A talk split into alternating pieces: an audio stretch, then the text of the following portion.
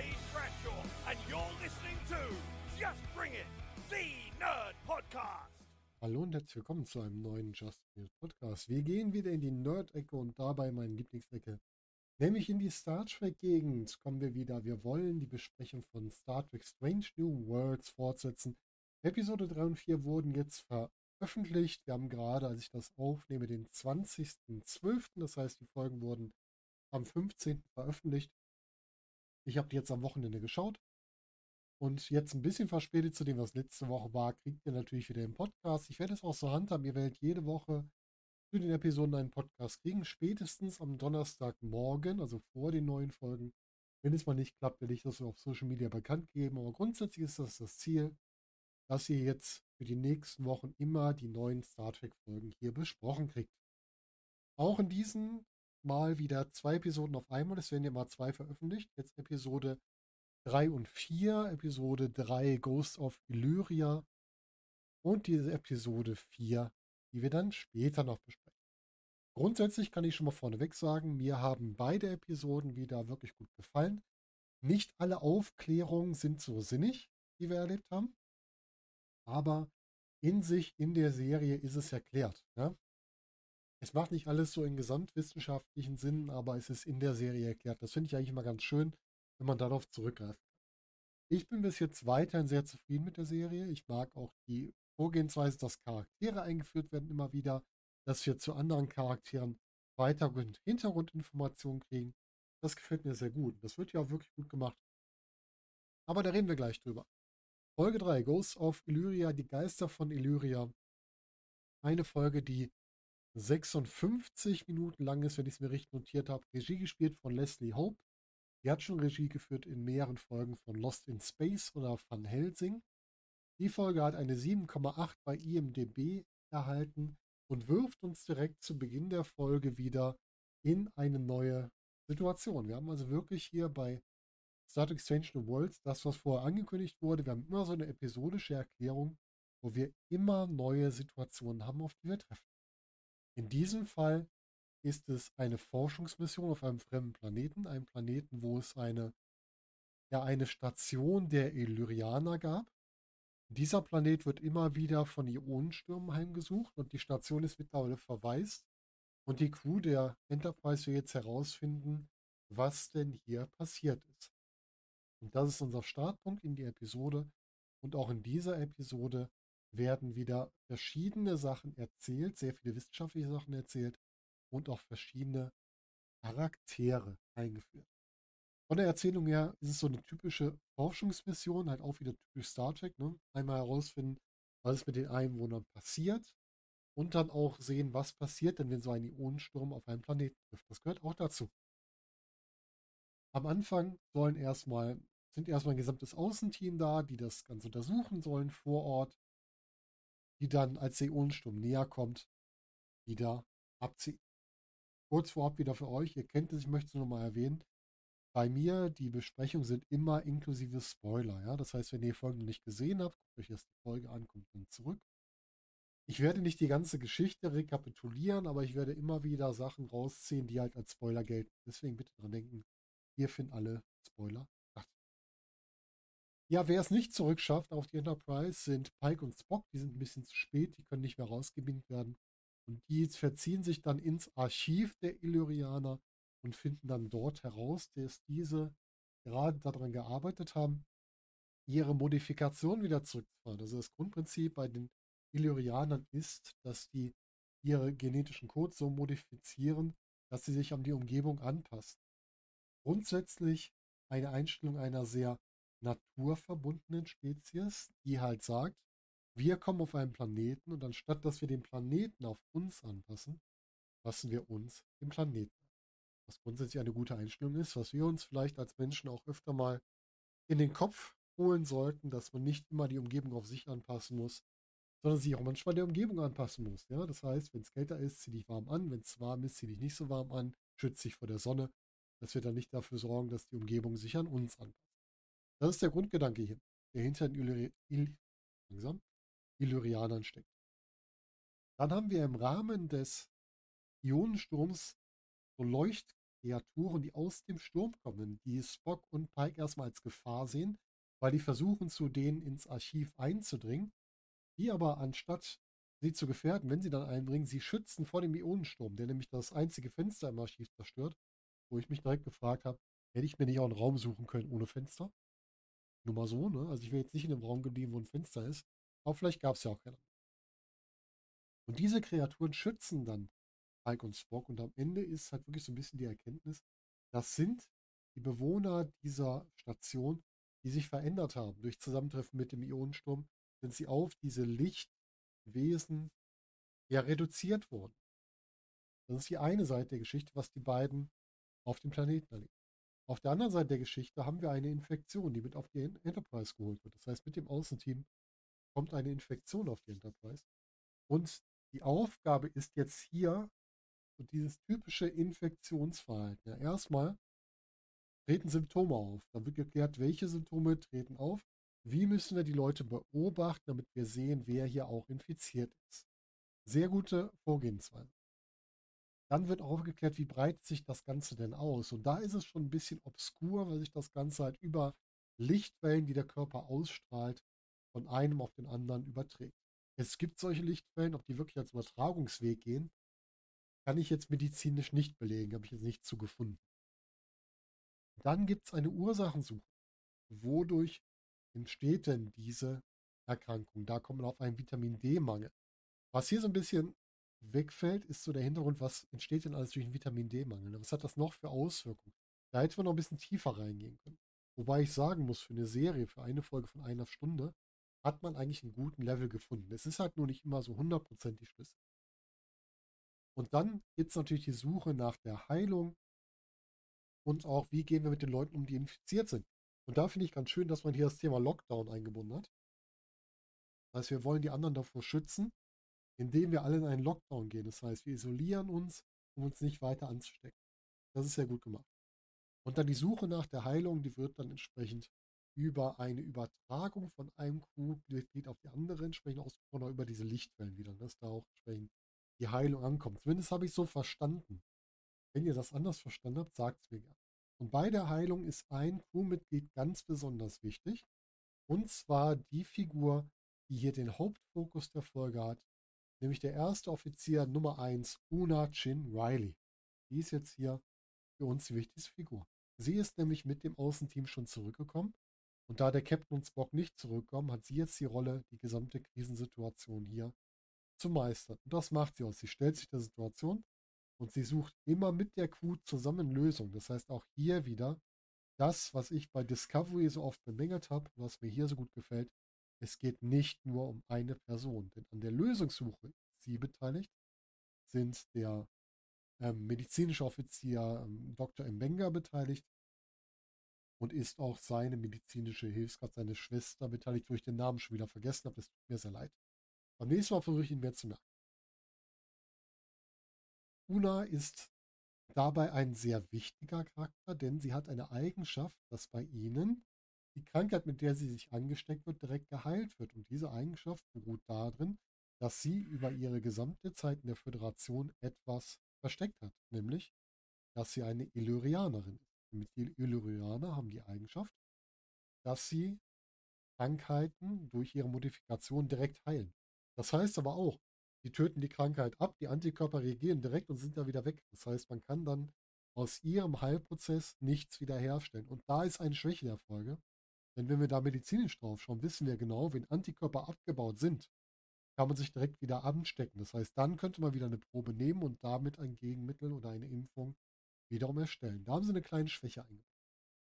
Aber am Ende hilft diese Heilung, wenn sie sich um Hämmer kümmert, der sich auch infiziert hat, und der eine zweite Hauptfigur ist. Was sich aber hier jetzt dann noch ergibt, ist einmal wirklich dieses, ich verstecke etwas, was in mir ist, aber nicht, um mir damit Vorteil zu arbeiten, sondern weil ich damit natürlich sonst ausgeschlossen würde von dem, wo ich bin. Ja? Das heißt, sie hätte mit der illyrianischen Herkunft, dadurch, dass die ihre Gene verändern, niemals eine Sternflottenoffizierin werden können. Was mich da ein bisschen wundert, gibt es bei der Sternflotte keine Gesundheitschecks oder sowas, wo man dann herausfinden würde, dass das genetische Material nicht dem eines normalen Menschen entspricht? Da würde ich gerne mal eure Kommentare wissen. Wisst ihr, ob es das da gibt? Gibt es irgendwie so rel relativ oder regelmäßige Check-ups? Und was man hier auch merkt, ist so ein bisschen diese Diskrepanzen der Sternenflotte. Ne? Die haben was gegen, also die wollen keine ähm, Außerirdischen aufnehmen, die ihr genetisches Material verändern, aber für Außenmissionen wie in der ersten Folge, wo sie ja ihr Aussehen verändern müssen, wird ja auch ein Teil der Genetik verändert. Das heißt, temporäre genetische Veränderung setzt die Sternenflotte ja auch ein. Heißt, da ist so ein bisschen unlogisch Vorgehensweise der Sternenflotte, was kein Fehler der Folge ist, sondern was im Denken der Sternenflotte vielleicht nicht so ganz passt. Ne? Das muss man da natürlich dann auch wiederum mit einziehen. Dann haben wir hier ein neues Spannungsfeld, das aufgemacht wird. Es gibt nämlich die Diskussion mit Laan, Laan Nunien Singh. Da fehlte mir die Verbindung. Wer war auch Nunien Singh? Khan war Nunien Singh. Khan war ja auch eine genetisch veränderte Lebensform, die damals mit dafür gesorgt hat, dass wir die eugenischen Kriege hatten, die für sehr viel Elend gesorgt haben. Wenn ihr dazu mehr wissen wollt, müsst ihr mal in diversen Star Trek-Wikis nachlesen. Das war jetzt ein bisschen viel, um es hier mit einzubinden. Und die ist halt komplett gegen genetisch veränderte Lebensformen wie die Illyrianer. Und da haben wir jetzt dieses Spannungsfeld mit Una, wobei Laan da noch nicht weiß, was sie ist. Denn Una offenbart sich am Ende nur dem Captain. Das muss man dazu wissen. Ja, eine zweite Figur, die hier einen wichtigen Bestandteil kriegt, ist der Chefingenieur, Lieutenant Hammer. Gespielt von Bruce Hawk, den ihr vielleicht aus kleineren Rollen in In the Dark oder Warehouse 13 kennt. Er gehört der Spezies der Ena an. Die Ena sind eine Unterspezies der Andorianer. Und die Ena sind nach entsprechenden Quellen grundsätzlich blind, verfügen dafür aber über Telepathie. Sie dürfen nach dem eigenen obersten Gesetz aber die Telepathie nur dann einsetzen, wenn das Gegenüber dies ausdrücklich gestattet. Das heißt auch, die haben nicht diese Form der empathischen Wahrnehmung wie die Betazoiden, sondern die können wirklich die Gedanken der anderen wahrnehmen dürfen die aber nur aktiv lesen, wenn der andere zustimmt. Finde ich sehr gut. Dann haben sie noch eine Eigenschaft, und zwar drücken sie ihre Gefühle ungewollt über ihre Antennen, ihre Fühler aus. Ihr kennt diese Antennen wahrscheinlich von den Andorianern, das ist quasi die Übergruppe, wo die ENA zugehören. Und die Fühler reagieren halt auf Gefühle, auf Wut, auf Liebe, auf Furcht. Das haben wir bis jetzt noch nicht gesehen, oder ich habe es zumindest nicht wahrgenommen in den zwei Folgen. Bin mal gespannt, ob das noch interessant wird in einer der nachfolgenden Geschichten. Und die Ener sind ein streng pazifistisches Volk. Das sehen wir auch in Folge 4 nochmal, da wird es nochmal erklärt. Das heißt, sie lehnen Gewalt im Krieg komplett ab, aber sie lehnen es nicht ab, für Organisationen zu arbeiten, die sich schon mal im Krieg befinden. Sie wollen halt nur nicht aktiv in den Krieg eingreifen, sondern sie werden alles dafür tun, dass ein Krieg nicht stattfindet. Hammer ist so ein bisschen der typische Chefingenieur. Die sind ja meist so ein bisschen grummelig. Das haben wir bei Stamets auch, bei Discovery. Das hatten wir auch bei, ähm, jetzt muss ich mal kurz überlegen, das fällt damit nicht ein. Mir fallen jetzt Pille ein, Spock ein, Kirk ein. Scotty. Bei Scotty hatten wir das auch, der zwischendurch auch so ein bisschen grummelig war. LaForge ging da bei Next Generation. Aber die haben oft ein bisschen die Eigenschaften. Was sie alle haben, die sind alle genial. Das zeigt auch Hammer hier. Und Hammer ist auch derjenige, der Diagnosen im Schiff durchführt. Das hat wieder mein Star Trek-Herz eröffnet. Wir arbeiten mit der Diagnose, wir überprüfen Sachen im Schiff. Das fehlt mir immer. Dass man halt bei Fehlern auch wirklich Diagnosen durchführt. Muss man einfach sagen. Ja, und dann haben wir wirklich die Erzählung. Wir müssen die einmal die beiden vom Oberfläche holen, die da Erkenntnisse gewinnen, und dann müssen wir die Krankheit heilen. Das wird dann durch Unas Heilfähigkeit, die dann Emma rettet und ihn dann direkt heilt. Dann wird das entsprechend übernommen und auf die anderen verteilt und damit werden alle wieder geheilt. Soweit, so gut. Und am Ende kommen wir dann in die Situation, dass Una den Ketten erzählt, dass sie Illyrianer ist. Sie will ihr Amt niederlegen und er sagt ihr klar, nein. Die haben alles getan, unserem Volk zu helfen und vielleicht müssen wir als Sternenflotte mal unsere Ansicht überdenken. Das spielt natürlich mit dem zusammen, was er auch im Archiv durch Spock erfahren hat dass die Illyrianer mehr sein wollten als das, was sie sind, dass sie ein Teil sein wollten. Und er will sie hier als einen wichtigen Teil der Crew nicht so einfach gehen. Das finde ich eine schöne Erzählung. Und die Serie oder die Folge beschäftigt sich auch viel mit Geheimnissen. Ne? Es taucht ja am Ende auf, dass diese Krankheit rübergekommen ist, weil der medizinische Transporter noch nicht abgedatet wurde. Und der wurde nicht abgedatet, weil der Doktor im Benga seine Tochter, die an einer schweren Krankheit leidet, im Puffer des medizinischen Transporters aufbewahrt, in Anführungsstrichen. Und sie halt immer wieder da rausholt, weil die müssen immer wieder materialisieren und können dann wieder dort, in Anführungsstrichen, aufbewahrt werden. Da ist auch wieder diese, so ein Geheimnis, was aufgebaut wird, dass jemand etwas versteckt, aber nicht, um sich selbst einen Vorteil zu verschaffen, sondern weil er das Leben seiner Tochter retten möchte und hofft, dass die Mission der Enterprise das entsprechend ermöglicht. Das heißt, auch er kriegt hier ein bisschen mehr emotionale Tiefe als du. Da ist natürlich wieder die Frage, wie hat es denn geschafft, sie überhaupt da reinzukriegen? Gibt's da, besonders die Enterprise war im Raumdock.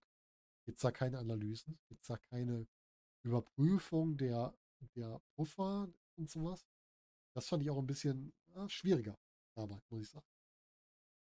Es gibt wieder tolle Visuals, es ist wieder eine sehr hübsche, hübsche Folge, also alle Effekte sehen wieder klasse aus. Und es gibt so ein paar Sachen, die uns an andere Serien wieder erinnern, zum Beispiel die Lederjacken, mit denen, Art, äh, mit, ich wollte schon Archer sagen, mit denen Pike und Co. auf dem Planeten sind, die sehr stark an die Archer-Serie erinnern. Captain Archer läuft ja da auch mit einer Lederjacke rum, was mir sehr gut gefallen. Fazit der ganzen Folge wieder, wir haben wieder Charaktere neu eingeführt, also nicht nur eingeführt, vertieft. Una kriegt sehr viel Charakter dazu, Hammer kriegt mehr Charakter dazu. Wir haben die Figur von Nunyan Singh, von Laan noch weiter vertieft. Wir haben der Krankenschwester ein bisschen mehr Bild gegeben. Wir haben dem Doktor mehr Bild gegeben. Also die Serie setzt das fort, was sie in den ersten beiden Folgen gemacht hat. Die erzählt uns die Charaktere weiter. Und ich bin so dankbar darüber, dass wir wieder eine Crew haben, die wichtig. Mike und Spock hatten hier nur eine geringe Wichtigkeit. Der Großteil lag auf dem Rest der Crew. Das finde ich wirklich gut. Dazu noch der wissenschaftliche Ansatz, an Krankheiten ranzugehen, auch wenn ein paar Schwächen dabei waren. Fand ich gut. Diagnosen am Schiff, super. Forschung, was mit den Menschen passiert ist auf dem Planeten, mit den Illyrianern auf dem Planeten. All das hat mir wieder gut gefallen. Wie gesagt, bis auf die kleinen Schwächen. Trotzdem eine wirklich gute Folge, die ich euch ganz klar empfehlen kann. Und jetzt gleich kommen wir zur Folge 4. Folge 4 läuft unter dem Titel Memento Mori, hat eine Laufzeit von 54 Minuten und wurde von Ben Leo in der Regie betreut. War ebenfalls bei Folgen von Star Trek und von For All Mankind Regisseur. Die Folge hat eine IMDb-Wertung von 8,4 erhalten und beginnt wie bisher alle Folgen mit dem, was bisher geschah.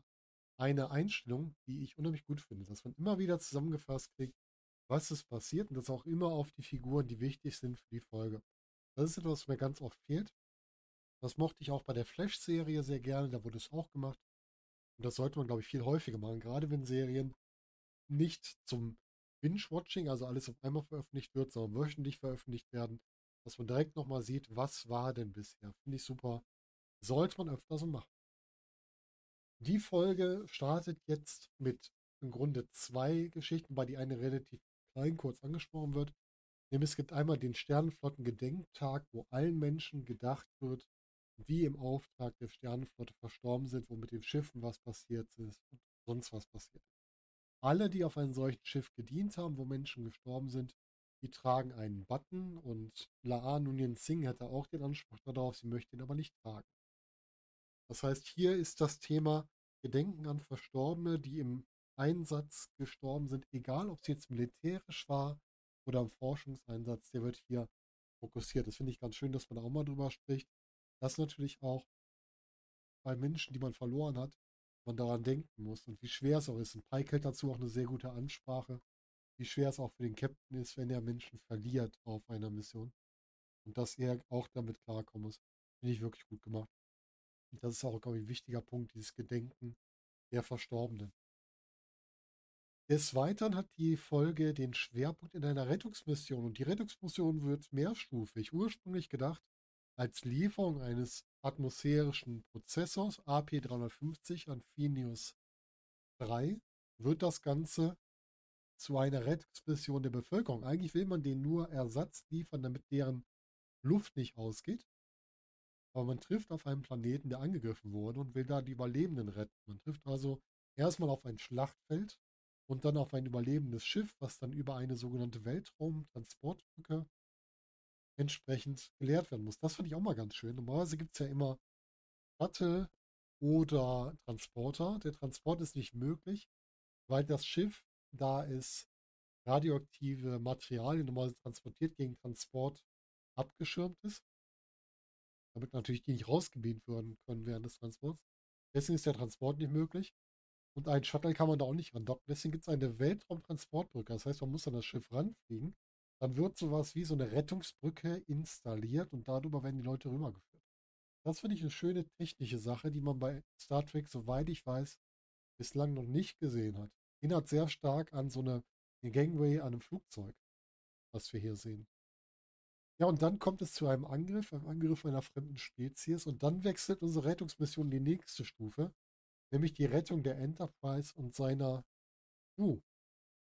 Und hierbei ist dann etwas ganz stark fokussiert, was man auch gerade bei so kriegerischen Handlungen nämlich gerne vergisst, dass manchmal wirklich Opfer passieren und passieren müssen, damit andere gerettet werden müssen. Und das passiert hier in mehreren Schichten. Wir haben immer die Situation, dass die Enterprise sich in Sicherheit bringen muss und dafür Teile, also Pike dafür Teile des Schiffs opfern muss. Und dabei bleiben auch Crewmitglieder leider zurück, die sich noch auf den Decks befinden, die abgeschottet werden. Das ist so ein Punkt. Gerade für Pike ein schwerer Fall, weil er schon mal von seinem, von seiner Situation erzählt hat, dass ihm sowas auch schon mal passiert ist. Ne?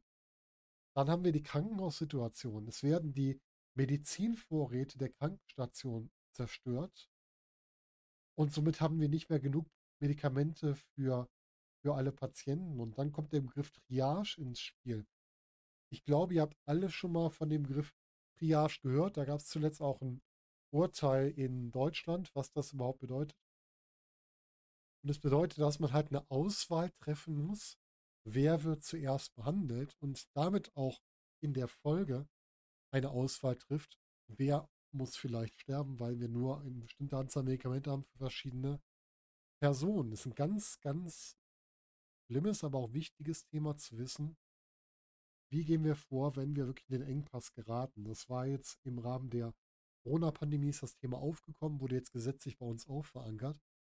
Sollte man sich mal mit auseinandersetzen damit man halt auch weiß, was dahinter steckt. Weil viele waren, glaube ich, sehr stark dagegen, aber man muss sich auch in die Situation versetzen, mal darüber nachdenken, was das denn auch bedeutet. Ja, dann ist die Rettung der Enterprise ja nicht nur diese Opfer, sondern auch, wie kommen wir aus der Gefahrenzone, aus der Reichweite des Gegners. Sie müssen sich von den Gegnern verstecken. Und der Gegner sind die Gorn.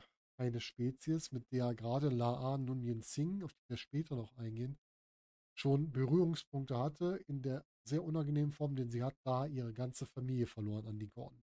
Die Gorn sind eine reptilienartige Spezies, die über enorme menschliche Stärke und eine sehr hohe Widerstandsfähigkeit verfügen. Und die haben die Eigenschaft, ihre Beute so lange zu jagen, bis sie sie entweder bekommen haben oder bis sie halt tot ist. Ne? Eins von beiden. Hier habe ich schon das Gefühl, dass wir hier das Big Bad für diese Staffel von Star Trek Strange New Worlds sehen. Das heißt, dass die Gorn hier noch häufiger in der Serie auftauchen werden. Das heißt, wir haben zwar auch hier weiterhin eine episodische Erzählung zu einem bestimmten Fall, aber wir etablieren jetzt etwas, wo ich mir vorstellen könnte, dass das in Folge weiter relevant wird. Und dazu kann ich euch sagen, ich habe noch keine weiteren Folgen gesehen. Ich schaue die Folgen jetzt erst auf Paramount Plus. Ich habe keine Ahnung, was in den Folgen 5 bis 10 noch passiert. Ja, die Rettung oder die Rettung der Enterprise ist ja einmal das Verstecken. Und zwar das Verstecken der Atmosphäre des braunen, Ster braunen Stern, den wir hier haben. Ich weiß gar nicht, ob sie braunen, nee, braunen, braunen Zwerg sagen sie sogar. Ein brauner Zwerg, der sich in der Umlaufbahn eines schwarzen Lochs befindet. Das heißt, im Grunde fährt man gerade, um sich vor Piraten zu schützen, in ein Unwetter hinein, was vielleicht gerade noch mit einem Taifun verbunden ist, wo ein Taifun auch am Rand ist, ja. Das heißt, man muss eine Gefahr eingehen, sich vor der größeren Gefahr zu schützen.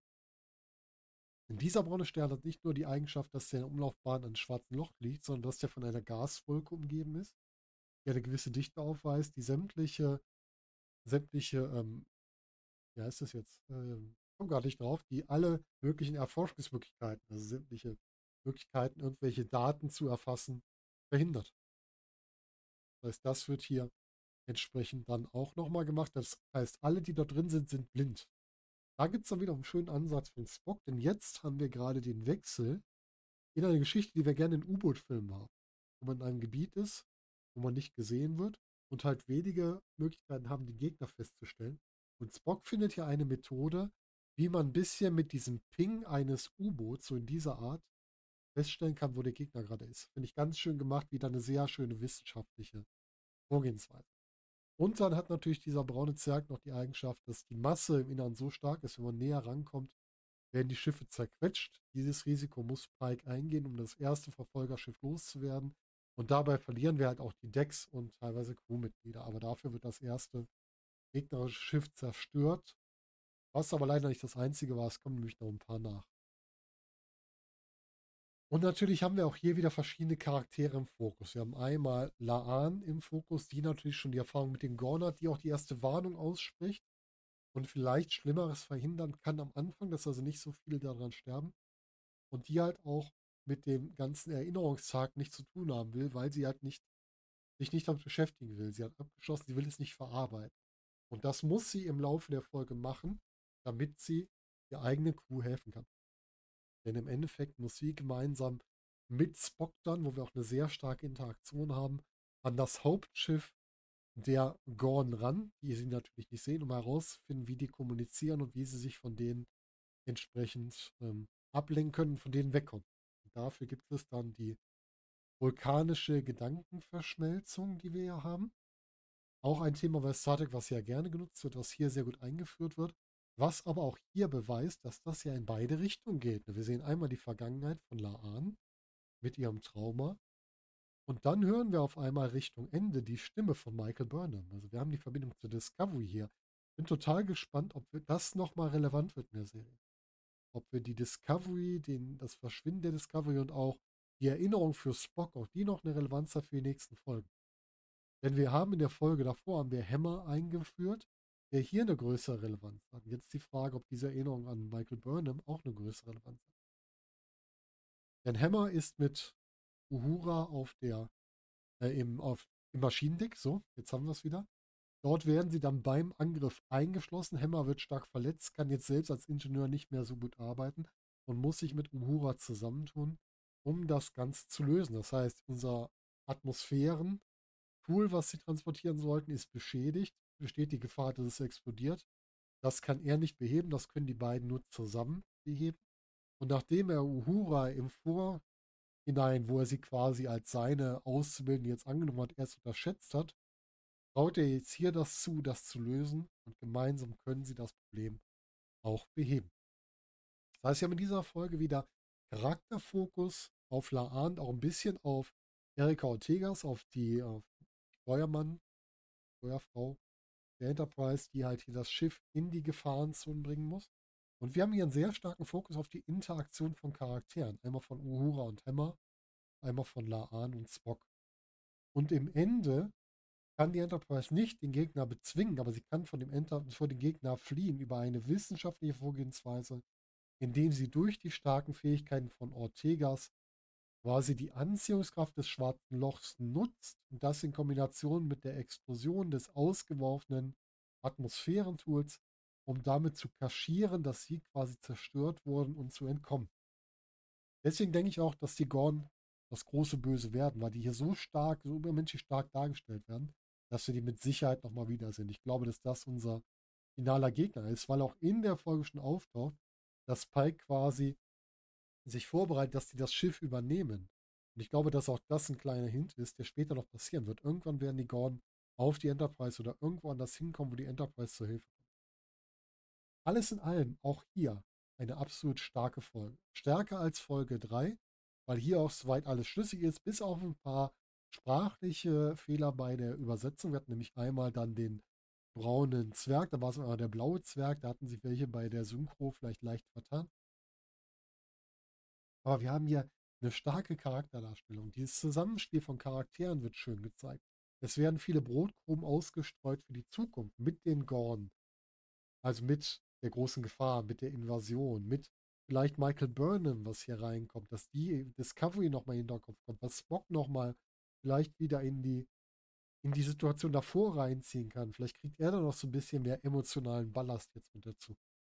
Und auch, dass man Schicksalsschläge verarbeiten muss, um damit leben zu können. Dass auch ähm, Laan am Ende den Anstecker mit dem Schiff, auf dem sie mit ihrer Familie war, endlich trägt und sagt, ja, ich akzeptiere, was passiert ist und ich verdränge es nicht mehr.